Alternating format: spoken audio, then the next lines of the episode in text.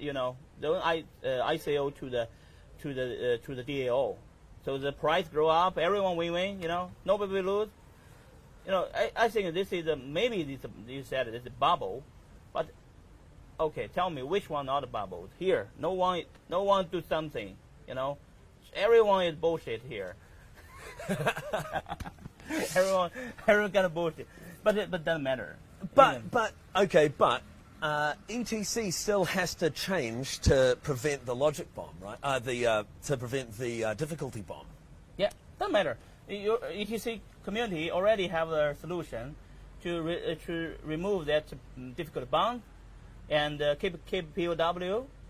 And uh, when the when the ETH uh, ETH shut down the POW, and the they were using the P, uh, POS, right? So what uh, what will what the uh, hashing hashing power gonna do? They were It's- mining ETC.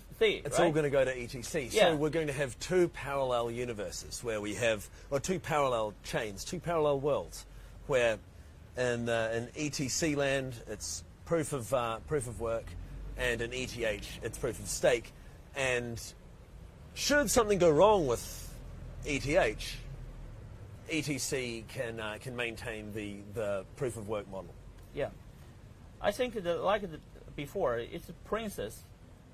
Um, ET, ET, uh, ETC, ETH, not enemy. They're both the same. They're twins, you know. Uh, who is be the king? Never mind, you know. Uh, only community make decision. I I don't uh, agree. Some people against with ET, ETH, ETC uh, uh, enemy. No, no, no, it's not enemy. They're totally same. I ask a lot of people in here.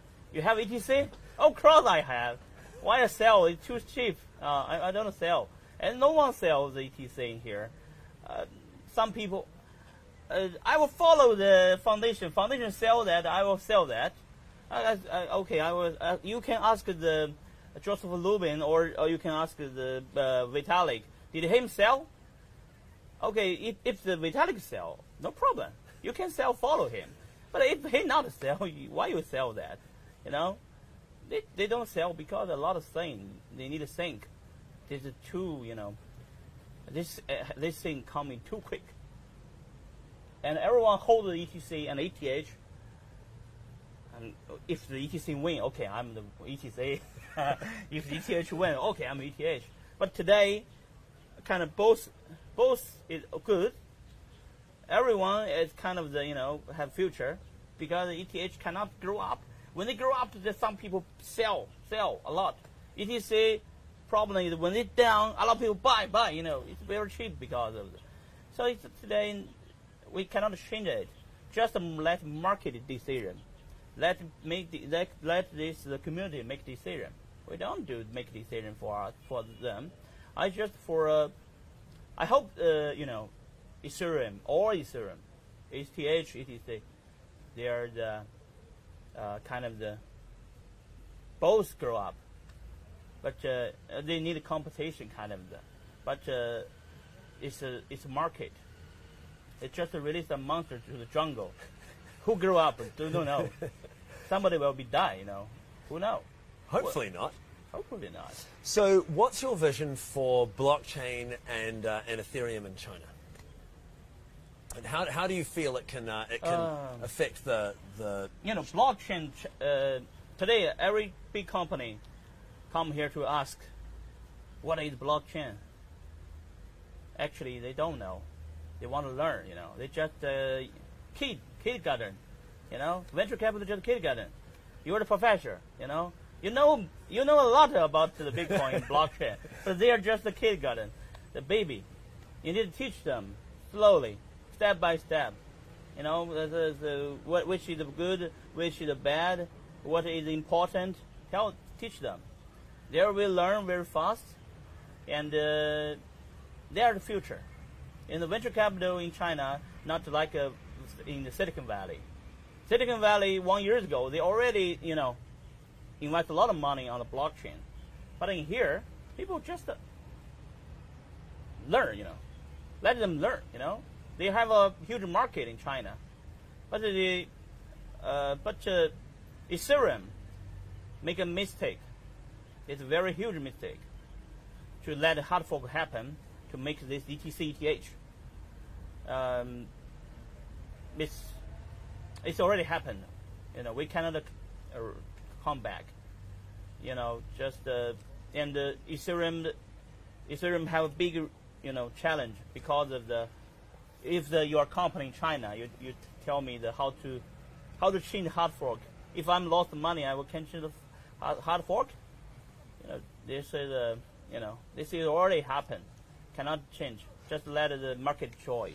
But isn't that uh, not the downside of the of the hard fork slightly offset by the fact that now we have two different models, one that can experiment with proof of stake and the other that can experiment with that can uh, can maintain proof of work and be more cautious. Isn't that in a way a, uh, a benefit to the entire ecosystem?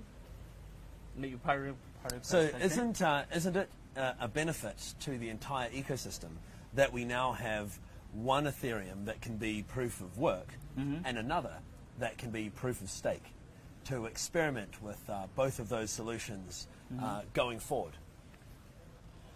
Uh, I think. And immutability as well, right? Yeah. You know? Uh, in the future, I think uh, it's a big competition. Always have competition. Uh, all the community who is a support ETC is or not to support the ETH. I think in the future like this, and ETH will be do the same thing. They will be okay. I was using the ETH, the uh, you know, the solution. I never use the ETC, but actually they're same. You know, you you both the same same thing. You use the same thing. Today is still the same thing. After the POS, they may be different, a little different, because uh, uh, maybe Poloniex become a next big miner, you know, or the ConsenSys, which have a lot of the uh, have a lot of the POS uh, have a lot of the ETH. They are the big miner. No miner anymore. Every big player have become a big miner. So uh, in the future, they can control a lot of things. Uh, but I, I, like I told you before, you want too much control, you're always out of control. Because nobody in this system want control. They want be equally. They can be join that for, for same right. That's what I'm talking about. Yeah. Hey, fantastic. That was excellent, Chandler. Thanks so much. Yeah, you're okay. That was a really great. Uh, that was really great. Yeah, that was an awesome interview.